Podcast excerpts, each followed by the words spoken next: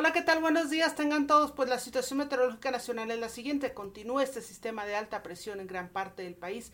Además que tenemos una línea de baja presión en el interior del país junto con la entrada de humedad del Golfo, del Pacífico y del Mar Caribe estarán favoreciendo con precipitaciones principalmente en los estados de la región sur y sureste del país. También un sistema frontal entre los límites de Estados Unidos y México estará favoreciendo con precipitaciones en los estados de la región noreste y también se espera que es posible que se presente algo de lluvia, principalmente sobre Sinaloa y Durango.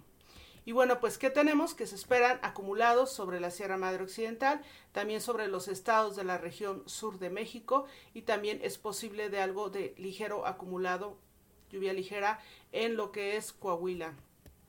Para el día de hoy se esperan temperaturas máximas entre 30 y 32 grados con cielo despejado y para el día de mañana en el área metropolitana de Guadalajara temperaturas mínimas entre 18 y 20 grados con cielo parcialmente nublado. Bueno, pues es lo que tenemos por el día de hoy. Que tengan un excelente jueves. Gracias.